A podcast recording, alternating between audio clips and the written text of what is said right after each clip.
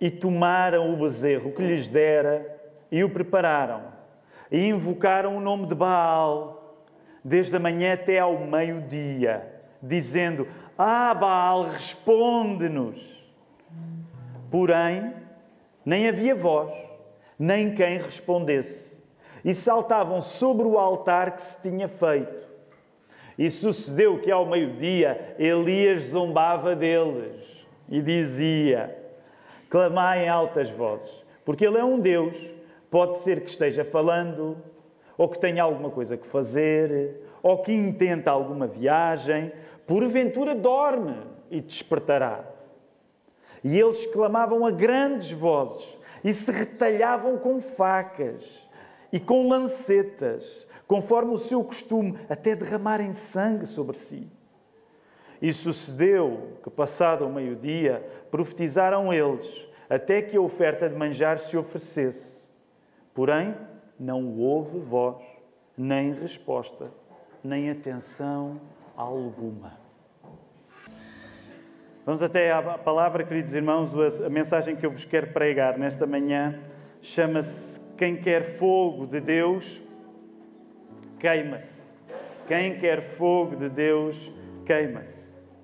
No embate entre Elias e os profetas de Baal, nós vemos um exemplo prático de como a idolatria arruína a vida de tanta gente. Deixa-me dizer-te, quando nós queremos uma vida divina, e quando uso a expressão vida divina, uma vida boa, uma vida até divinal, se preferirmos. Quando nós queremos uma vida em que tudo corre bem, mas sem sermos guiados pela palavra de Deus, o que nós vamos encontrar, de facto, é fogo, mas não é fogo do bom, é fogo do mal. Por isso mesmo, a solução é na vida boa que nós queremos na vida de Deus que nós queremos. Ela ser guiada pela palavra, que é aquilo que nos cura contra toda a idolatria. E isso só é possível quando nós seguimos Jesus. Vamos voltar a orar. Vamos voltar a pedir a Deus que faça esta mensagem acontecer no coração de toda a gente nesta manhã. Vamos orar. Querido Deus, nós agradecemos-te pelo nosso encontro aqui nesta hora. Senhor, nós agradecemos-te por todas as coisas que nos últimos dois dias tu fizeste acontecer, sobretudo na vida das nossas mulheres, das mulheres da Igreja da Lapa.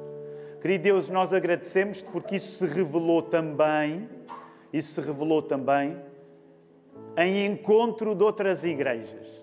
Às vezes ficamos tão focados na nossa igreja que julgamos que o reino de Deus se esgota na nossa igreja local e perdemos a dimensão daquilo que tu estás a fazer com outras pessoas noutros lugares. Obrigado por estes dois dias especiais. Ó Senhor, que a experiência das mulheres se estenda também aos homens e que nós possamos, com empenho, dar mais, dar mais, não somente à nossa comunidade aqui na Lapa, mas vermos os resultados disto muito além e estarmos atentos às necessidades dos outros que não estão aqui, Senhor. Nós temos uma mensagem vinda de Ti nesta manhã. Nós queremos, Senhor, ouvir esta mensagem. Abre os nossos ouvidos Abre o nosso coração, Senhor, nesta hora. Dá-me a mim, a pregar esta palavra, a coragem e o cuidado, para que seja Jesus a acontecer e não a vontade dos homens. Nós oramos isto em nome de Jesus. A igreja pode dizer? Amém. Amém. Vamos voltar à palavra. Vou só pedir à mesa, quando eu sair, tentem-me dar mais munição. Está bem? Só um pouco mais munição quando eu sair à mesa para, para não gritar tanto. Uh, Tiago, se conseguires fazer isso acontecer. Tu vais fazer um milagre qualquer, eu acredito. Aliás, hoje, deixem-me dizer, eu não quero perder-me à parte, temos uma mensagem para pregar, mas hoje eh, eu tinha pedido ao Miguel, de facto tinha feito a sugestão de um cântico, eu encontrei vida eterna em Cristo, mas aquele para aqueles que são mais antigos como eu, não, eu não estava à espera desta versão reggae tão forte. Estava mesmo à espera a qualquer altura o virgul dos da Weasel entrar e começar a fazer um grande ragamuffin e elevou o meu espírito. Eu, o meu espírito está elevado. Por isso, isso é o que acontece quando tu tens músicos que começaram a tocar nos anos 90. Vais levar um reggae quando menos espera. Portanto, a igreja está a colocar a fasquia lá alta. Vamos voltar até à palavra. Este, esta mensagem, eu quis escolher ah, algo que de certa maneira atraísse a nossa atenção, já, tu já conheces esse, esse hábito da Lapa com os títulos. Nós começámos uma série de mensagens que é panorâmica. Meus irmãos, eu espero não ser o único que estou a topar um, a velocidade do desafio. Por causa do desafio, estou a ler a Bíblia mais rápido este ano do que alguma vez li. Portanto, vim preparado, li o primeiro livro dos Reis, o segundo livro dos Reis. No domingo passado, o Filipe falou no primeiro livro de Samuel e no segundo livro de Samuel. E hoje, nestes dois livros, uh, temos tanta coisa para falar, mas temos de escolher aquilo que é mais importante. Não dá para falar acerca de tudo. No primeiro livro dos Reis e no segundo livro dos Reis, aparece uma figura profética a um nível tal que não é desajustado compará-la com Moisés. Quem é que é o profeta que nestes dois livros aparece com um impacto tal que não é absurdo compará-lo com Moisés? Elias. Elias é um profeta único.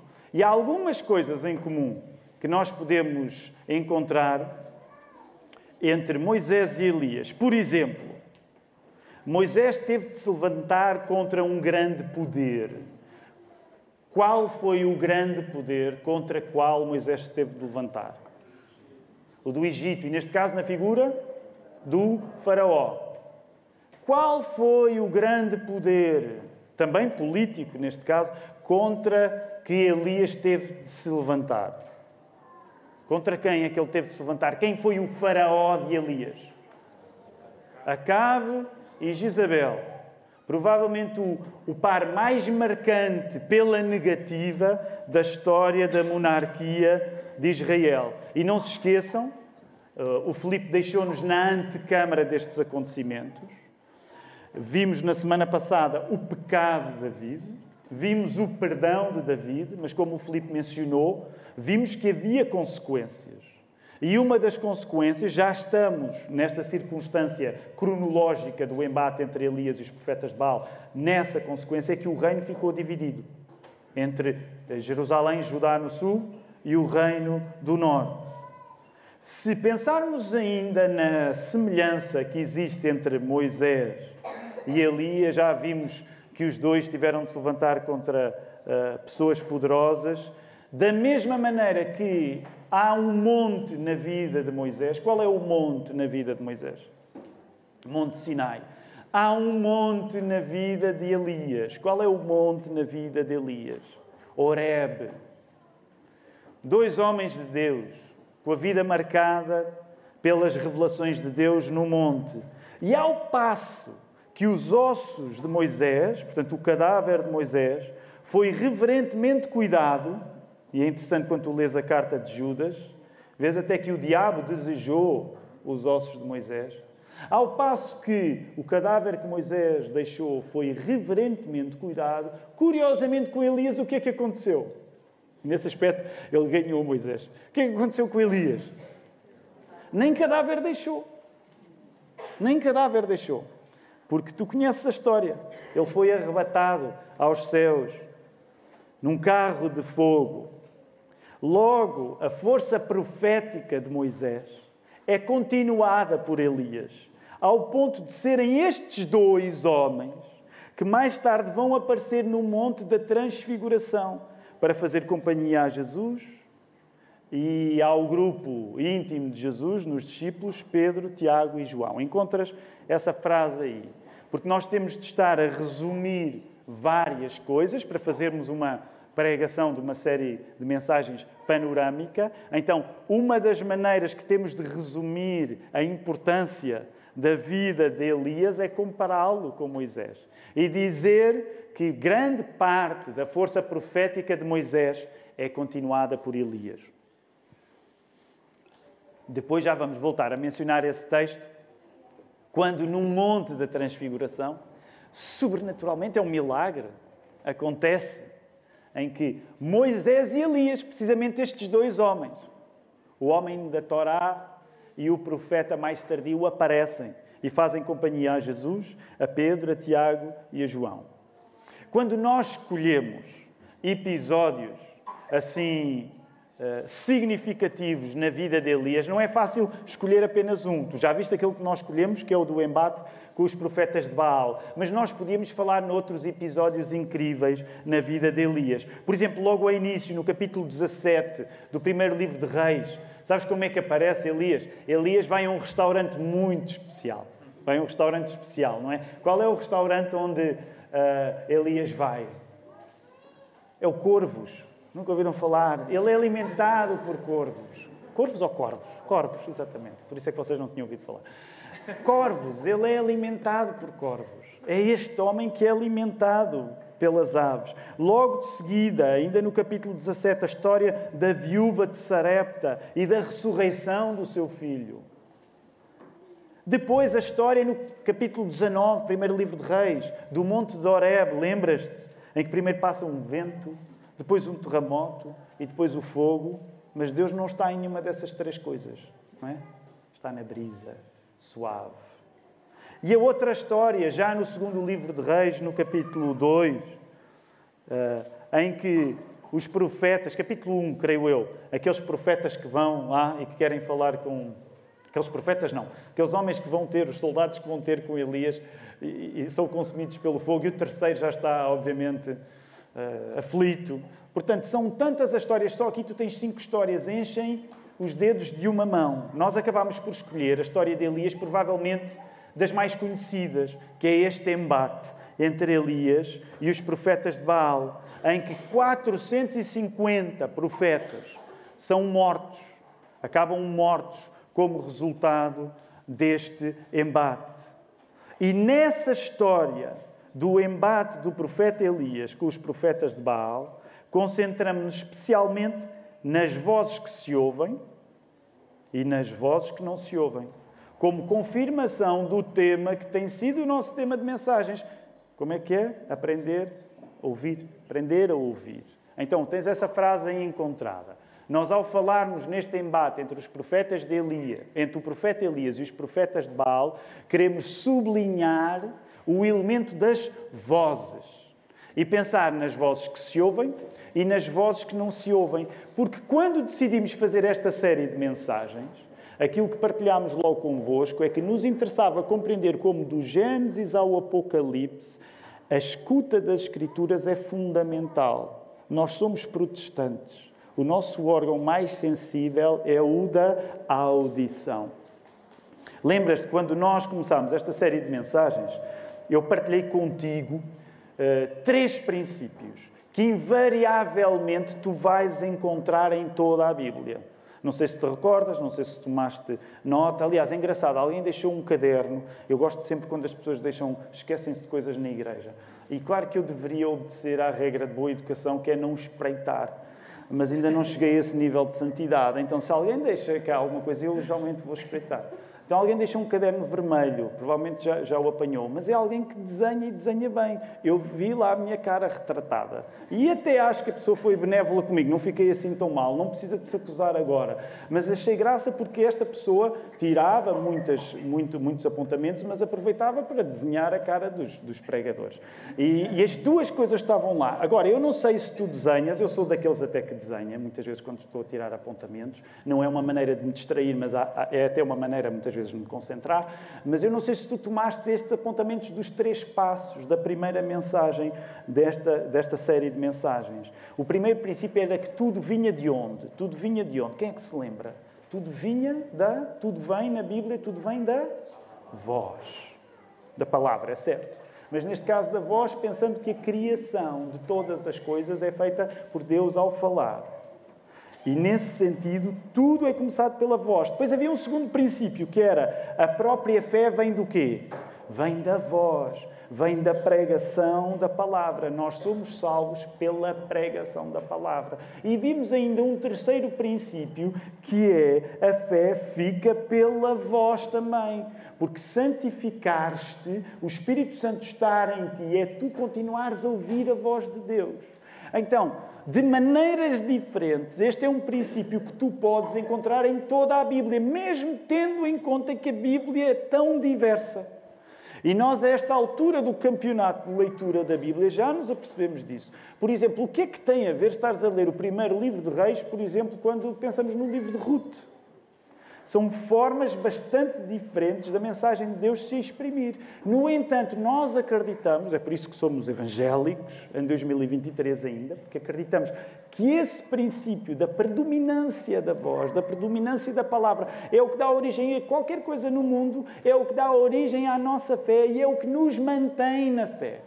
É por isso que é um clichê intencional, uma lenga-lenga repetida até a exaustão, aqui na Igreja da Lapa e não só, de que tem de ser tudo guiado pela palavra. Tem de ser tudo guiado pela palavra. Ora, volta aos quatro versos que tu tens à tua frente, por favor. Volta a esses quatro versos. Porque nestes quatro versos tu vais ver de alguma maneira este padrão triplo aplicado, mesmo quando se aplica pela negativa. Portanto, o princípio de que tudo vem pela voz, a fé vem pela voz, a fé fica pela voz, manifesta-se nesse texto, ainda que pela negativa. Volta a ler o verso 26, vou dar uns segundos. Eu sei que neste texto eu despejei-te diretamente num embate, não fiz contexto, porque nós temos de escolher, não é o que deixamos de parte se tu tiveres perguntas, guardas e na quinta-feira nós voltamos a essas perguntas. Quero sempre incentivar-te a, a vires cá fisicamente. Se não puderes, segue a transmissão, porque de facto a reunião de quinta-feira, em grande parte, é a continuação e é uma oportunidade para nós nos envolvermos e conhecermos a Igreja de um modo mais imediato que ao domingo é mais difícil porque somos muitos. Então, se tiveres algumas perguntas, força. O que é que nós fazemos à quinta-feira? Às vezes vamos a contextos que não temos oportunidade de observar uh, uh, ao domingo. Uma das coisas que te aconteceu é que tu foste despejado já aqui no embate entre Elias e os profetas de Baal e já estás no meio. E eu não te vou dar muitos detalhes, é intencional ter-te deixado aí. Mas é importante tu compreenderes que no verso 26 o que é que está a, ser, o que é que está a acontecer? Depois de ser invocado, não há voz de resposta no falso Deus que Baal é. Vamos voltar a ler. Eles pegaram o novilho, agora estou a ler na tradução Almeida, século XXI, que lhes havia sido entregue. Prepararam-no e invocaram o nome de Baal. Eles estão a invocar o nome de Baal. Desde a manhã até ao meio-dia. Agora pensa nas horas que isto significa. Dizendo, ah, Baal, responde-nos. Eles estão lá consecutivamente, de certeza. Quer dizer, eu não conheço a tua vida em detalhe.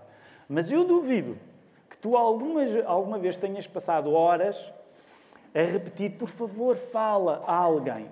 Assim, horas. Imagina assim, seis horas, cinco horas que sejam. Assim, por favor, responde, por favor, responde. Aquela gente de certeza que já tinha perdido, a voz estava rouca e tal. Baal, Baal, responde, Baal, Baal, responde. E o que é que o verso te diz? O verso te diz precisamente que não há resposta, porém não houve voz. Ninguém respondeu. Passado já mais de um mês, nós começarmos esta série de mensagens, quando ouves uma, uma expressão na Bíblia como diz assim, não houve voz, tu estás a assistir a uma coisa especial. Neste caso é pela negativa, não houve voz, não houve resposta. Curiosamente, há uma voz que agora vai entrar. Também, isso também contribuiu para eu escolher este, este episódio na vida de Elias, porque há uma voz que vai aparecer no verso 27. Qual é a voz que aparece no verso 27? Não é de Baal, mas qual é a voz? É a voz de Elias. O que é que Elias está a fazer aí? Está a zombar. Como é que nós diríamos em português correndo? Está a gozar, está a fazer pouco. Não é a única vez que a Bíblia mostra zombaria com a idolatria. Nos Salmos ela é mencionada que o próprio Deus faz pouco da idolatria.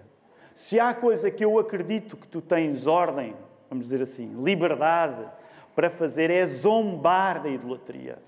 Um dos textos que eu gosto mais na Bíblia é um texto de zombar da idolatria, que é Isaías 44. Alguns de vocês lembram-se porque o ano passado, durante os cursos de escola dominical, eu mencionava esse texto. Isaías 44 tens um exemplo, mais um exemplo de zombaria da idolatria que é quando Isaías está a descrever como é que se faz um ídolo. E ele explica que a pessoa usa a madeira, não é? Usa um pedaço, um cavaco, usa um cavaco e para daquela madeira serve para se aquecer, daquela madeira serve para tratar da sua comida e vejam bem a capacidade multitasking do idólatra.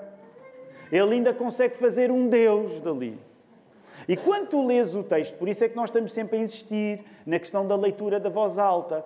Porquê? Porque se tu fores ler, por exemplo, Isaías 44, desta maneira santa e espiritual, em que nós lemos a palavra de Deus assim, que é maneira uh, uh, infalível de não perceberes nada o que a Bíblia te está a dizer, porque estás a impor um tom solene que muitas vezes não tem nada a ver com o texto. Quando tu lês Isaías 44, tu percebes que aquilo é uma brincadeira pegada. O, o profeta está a fazer pouco da idolatria. Olhem lá, e agora vou ler na tradução Bíblia para Todos, que é num português corrente. O que é que Elias, uh, o que é que Elias diz? Espera aí, deixa-me deixa achar. Uh, gritem mais alto! Gritem mais alto! Talvez esse Deus esteja a conversar. Ou esteja muito ocupado. Ou a preparar alguma viagem. Talvez esteja a dormir e é preciso que o acordem. Imaginem os profetas de Baal. Elias era corajoso, porque ele é um, eles são 450, eles estão roucos, eles estão furiosos, não é? Baal não responde. E ele está ali, ah, ter mais alto. É? Tem de ser um homem especial a conseguir zombar. Há formas divinas de zombaria. Nós devemos ser cuidadosos, obviamente, com a maneira como falamos. Mas zombar a idolatria é uma coisa que tu podes e deves fazer. E repara, verso. Uh, uh, 28. Volta ao 28. E eles gritavam, e conforme o seu costume, se retalhavam com facas e com lanças, até escorrer sangue neles. Repara nisto. Mais pede aquela gente ainda para que Baal responda. E agora é um pedido que não é um pedido qualquer, é um pedido qualificado. Eles literalmente esfarrapam-se todos, eles sangram. Eles ferem-se. Baal, por favor, eles quase que se dão a morrer para que possa acontecer alguma coisa. É isso que tu vês no verso 27. E olha lá como o verso 28 funciona como uma estocada nesse processo da procura da voz. Uh, aliás, 28 este, verso 29. E finalmente não há voz alguma no final de todo aquele esforço de escutar o ídolo. Olha aí o verso 29. Depois do meio-dia, eles profetizaram até a hora do sacrifício da tarde. E olha lá, esta expressão, isto tem de soar assim com impacto. Mas não houve voz. Ninguém respondeu, nem atendeu. O que é que isto significa? O embate entre Elias e os profetas de Baal ensina-nos que a idolatria é, afinal, o processo de nos esfarraparmos para ouvir uma voz que não pode criar nada para nós senão uma imensa decepção. A frase é longa, mas tu encontras aí. Este choque entre Elias e os profetas de Baal também serve para te ensinar que a idolatria é o processo de tu te esfarrapares por ouvir vozes de onde não virá nada, exceto uma coisa: uma imensa decepção, uma imensa desilusão. Não há voz. Tu esfarrapas-te para ouvires uma voz, para ganhares um sentido, mas ela não vai acontecer. Repara, o que o texto está a fazer é uma sugestão, uma sugestão algo polémica. Está a criar uma polémica com a idolatria. E o texto está a sugerir-te que nos grandes embates da tua vida, da minha vida, talvez o mais chocante nem seja o facto de nós não conseguirmos ouvir Deus a falar audivelmente.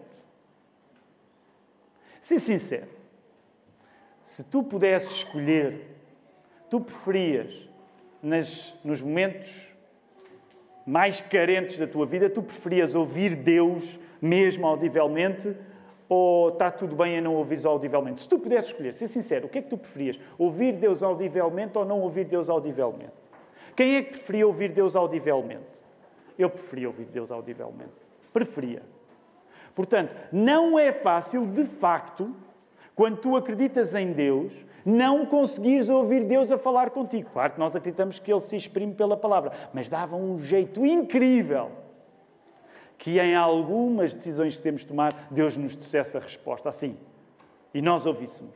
Mas o texto está a fazer-te uma sugestão muito curiosa. Talvez o mais complicado na tua vida não seja este esforço de confiares em Deus quando não podes ouvir a voz dele. Talvez o mais chocante na tua vida seja aquilo que tu gritas, aquilo que tu sangras para sacar mensagens de quem não vai criar nada por ti.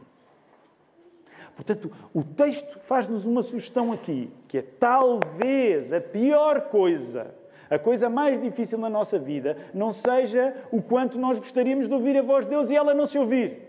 Não, talvez a pior coisa na nossa vida seja o esforço, aquilo que nós nos farrapamos todos para tentar ouvir vozes de coisas às quais nos dedicamos, mas que nunca nos vão responder de volta. Se quiseres, podemos colocar o assunto de outra maneira. O que não ouvimos acerca de Deus está diretamente ligado à gritaria com que adoramos falsos deuses. Sabes porquê que muitas vezes não é claro para ti aquilo que tu deves fazer? Porque tu ainda estás a gritar a Baal, mesmo que não o faças intencionalmente. E no meio da gritaria tu não consegues escutar aquilo que deverias escutar, que é a palavra de Deus. O que mais marca a nossa vida, afinal? O facto de Deus não nos dizer nada, audivelmente, falo, claro, ou o tanto sentido que nós queremos atribuir a deuses que nunca vão criar nada para nós na nossa vida. E deixa-me tentar colocar esta questão de um modo ainda mais pessoal. De cada vez que nós nos devotamos a causas que não têm voz para nos orientar, tornamos-nos idólatras tão ridículos como os de Baal. Logo, a pergunta que nós temos de fazer é que causas são essas? E que tipo de morte é que nos espera quando nós nos dedicamos a elas? Quero fazer-te essa pergunta, ela está aí. Porque de cada vez que nós nos devotamos a causas que não têm voz para nos guiar, nós ficamos ao mesmo nível dos profetas de Baal. Logo, tu, esta manhã, a pergunta que tu tens de fazer e que eu tenho de fazer é: então, mas que causas é que são essas às quais eu me possa dedicar, que possam ser semelhantes ao culto a Baal? A maior parte de nós não vai ser tentado para cultuar Baal. Mas todos nós vamos ser tentados para nos dedicar a outras coisas que, não sendo e não parecendo tão más como Baal, não têm voz para nos responder. E nós temos que pensar nisto, porque eventualmente nós vamos ter consequências. Da mesma maneira como houve uma consequência para os profetas de Baal, que foi a morte, nós temos de pensar nas consequências mortíferas que a nossa idolatria pode ter. Sabes, uma coisa curiosa, quando tu vais estudar antropologicamente, a nível cultural, este tempo, é que no culto a Baal era-lhe atribuído o controle do trovão, do relâmpago e da tempestade. E é desse contexto em que era atribuído a Baal o relâmpago, o trovão, a tempestade, que o desafio colocado por Elias surge de que o verdadeiro Deus naquele embate se revelasse através precisamente do fogo.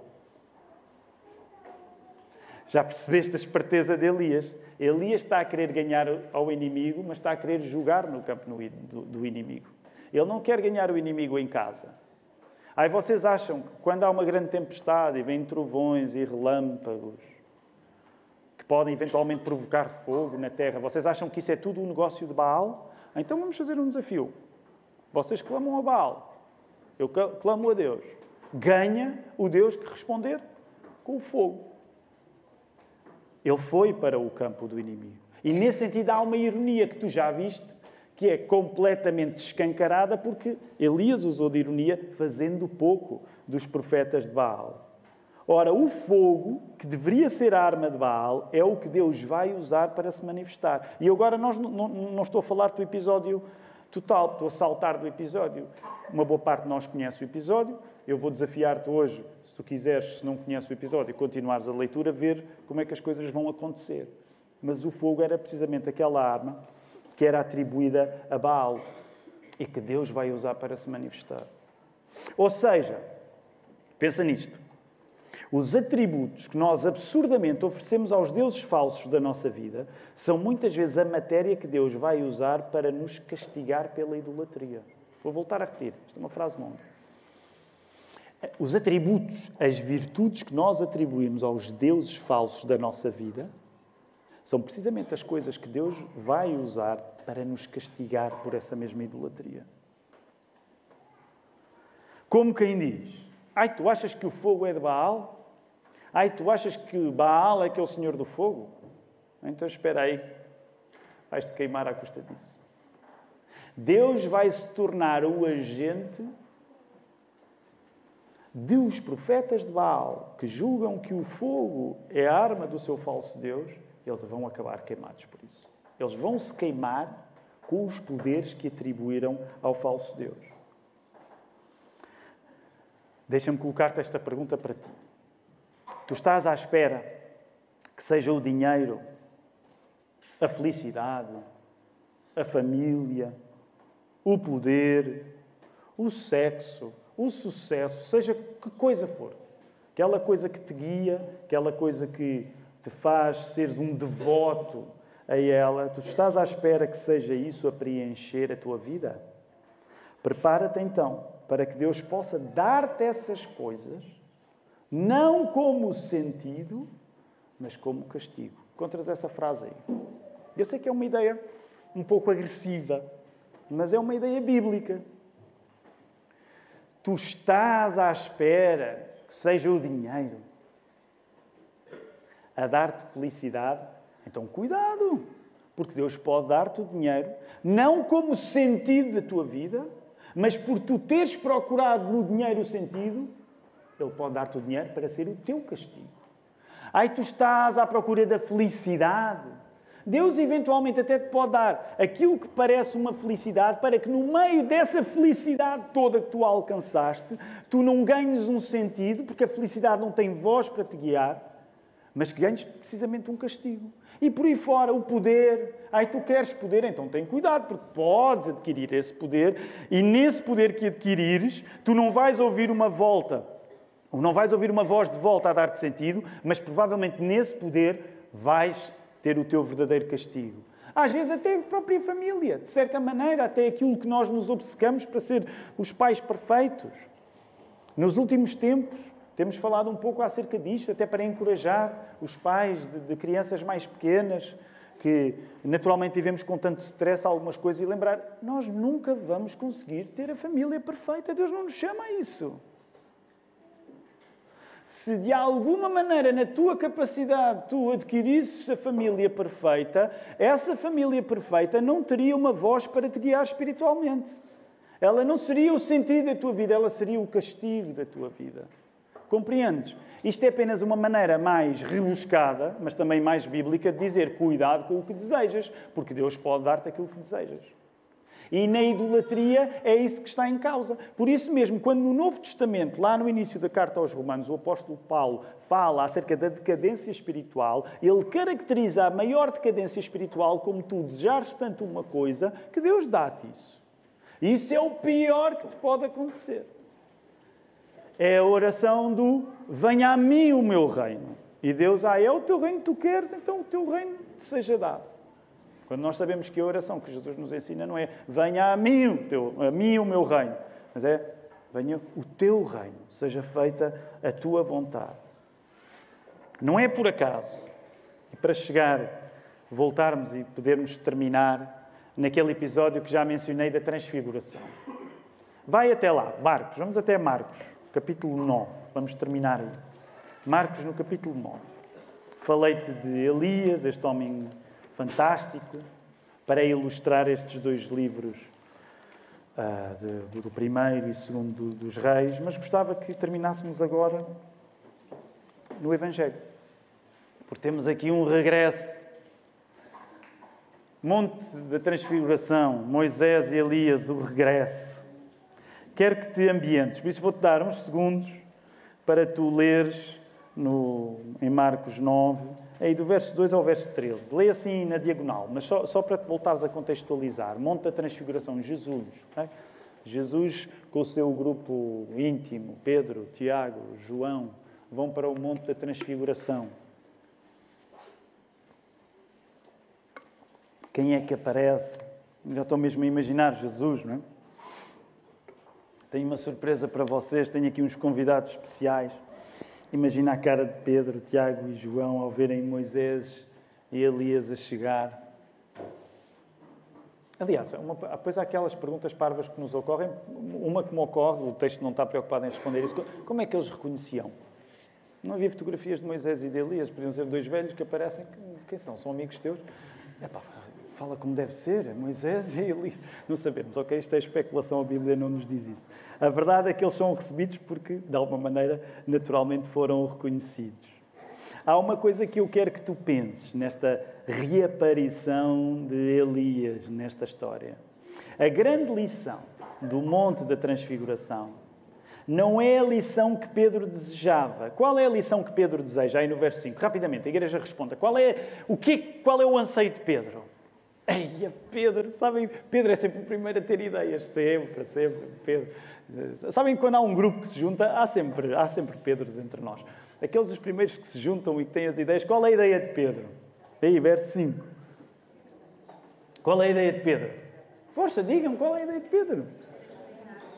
Ai, ó Senhor, é já um parque campismo aqui com estes homens, é um acampamento já, é um retiro, é uma conferência. Nós vamos ficar, o sítio é ótimo. Uh, vamos, vamos. Uh, repara, tu estás a perceber onde eu quero chegar. A maneira que Pedro tem de intuir e procurar a presença de Jesus de um modo especial, tendo em conta que está lá Moisés e Elias, é manter aquela aparição a acontecer. Lembra-te que o próprio rosto de Jesus, não é? Por isso é chamado a transfiguração, ele está alterado, a aparência. Portanto, o que é que Pedro naturalmente quer e que provavelmente tu querias e eu quereria também? Ai, ó Senhor, esta visão, mantém esta visão. Esta visão excepcional mantém. Quando tu vives uma coisa incrível, tu não queres que essa coisa acabe. Tu queres que essa coisa continue a acontecer. Os teus olhos, permite-me dizer assim, querem comer mais daquilo que está a encher os teus olhos. E é por isso que ele diz no verso 5: Mestre, é bom estarmos aqui. Façamos três tendas: uma para ti, outra para Moisés e outra para Elias. É? Ele tem já um plano, porque Pedro é daqueles homens que não sabe estar sem fazer coisas acontecer. Todos nós precisamos de Pedros na vida. Aqueles homens que às vezes não são os mais cuidadosos, mas tu também sabes que, no geral, e não quero agora estar a fazer grandes caracterizações psicológicas, as pessoas que fazem mais coisas acontecer não são necessariamente as pessoas às vezes mais cuidadosas com os detalhes. Mas é verdade que são estas pessoas que são um bocado o, o motor, vai, vai por ali fora. Agora, curiosamente, curiosamente, a grande lição do Monte da Transfiguração não é aquela visão incrível, aquela transfiguração continuar. Olha aí o verso 7. Enquanto desciam do monte, Jesus ordenou-lhes que ninguém contasse. Desculpa, 9.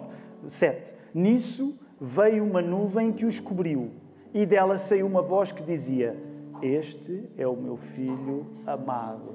E olha agora, muito importante o que vai ser dito. A ele ouvi a lição já se faz por si própria. Tu compreendes? A grande lição não é, ó oh Jesus, eu quero manter tudo aquilo que é excepcional nesta experiência. A lição é a experiência excepcional ser interrompida, guiados nós pela palavra, por Jesus, a palavra que se fez homem. O que nos guia nesta vida, pensa nisto. O que nos guia nesta vida não é o momento de exceção, em que temos visões divinas, incríveis. Deixa-me dizer-te, se tu tens experiências de monte, agradece a Deus por elas. Eu também tenho as minhas. Okay? Às vezes há aquelas experiências de monte, coisas que marcaram a nossa vida, os nossos sentidos ficaram absolutamente impressionados e são momentos que nós acarinhamos porque, de certa maneira, nos sentimos a ver além daquilo que vemos todos os dias. E não há nada de errado com isso, a ver estes momentos de monte. Mas a verdade é que aquilo que nos guia na maior parte dos dias, a tal necessidade de tu desceres do monte, aquilo que nos vai guiar é precisamente a voz. E é curioso. Porque a voz de Jesus, neste caso a voz do Pai, ao dizer para Jesus ser ouvido, é a voz que, de certa maneira, interrompe o extraordinário para que o ordinário, no sentido banal, o comum, continuar a acontecer. Portanto, o plano de Jesus para a vida daquele grupo íntimo não era que eles ficassem numa circunstância de exceção que envolvia uma presença especial do próprio Deus. Repara. Sabes, nessas alturas eu penso sempre nisto. De certa maneira, Pedro tem uma ideia ultra espiritual, cheia de unção. E quem é que vai lá, de certo modo, e desaponta aquela visão tão boa? É o próprio Deus. E é Jesus que os encaminha para descer do monte. Repara, isto tem uma aplicação um pouco óbvia. Muitas vezes tu e eu queremos dizer a Deus a maneira melhor de Ele nos dar da Sua presença. Ó oh, Senhor, tenho aqui uma ideia para tu uh, te dares a mim. É uma ideia incrível. E quando recebemos a resposta, parece que Deus está precisamente a sabotar o tanto dele que nós desejamos. Mas não está a sabotar. Ele está a lembrar-te que aquilo que nos guia no dia a dia não são as visões excepcionais e agradece a Deus se Ele te as der, mas é a voz, é a palavra. Por isso mesmo, o que acontece é que a maneira de Jesus estar conosco à moda de Jesus e não à nossa, é ele ser escutado nos momentos dos píncaros, dos montes da, da transfiguração, mas nos momentos dos vales. Tu encontras essa última frase aí. A maneira de Jesus estar contigo, aprendes isso, não só da experiência de Elias, como dando este salto para a transfiguração, à altura em que Elias volta a aparecer a maneira de Jesus estar contigo, a maneira dele e não a tua, porque a tua facilmente se engana, a minha facilmente se engana, é ele ser escutado em todos os momentos. Nos momentos dos píncaros, em que está tudo de bom a acontecer, mas nos momentos dos vales. Todos nós gostamos de montes de transfiguração. Eu gosto de montes de transfiguração, aqueles momentos especiais. Mas eu tenho de me lembrar aquilo que o nosso pai disse: Este é o meu filho que eu amo, ouçam-no. Sigam a palavra da palavra, a palavra feita pessoa, Jesus. Deixa-nos a sua palavra. É por isso que nós acreditamos que vale a pena empreendermos uma aventura de ler este livro sempre. Porque é a leitura deste livro, guiada pelo Espírito Santo, numa comunidade, numa igreja local, que nos vai fazer encontrar uma voz duradoura para os momentos em que tu estás lá em cima e para os momentos em que estás cá em baixo. Que o Senhor ajude a todos. Vamos louvá-lo.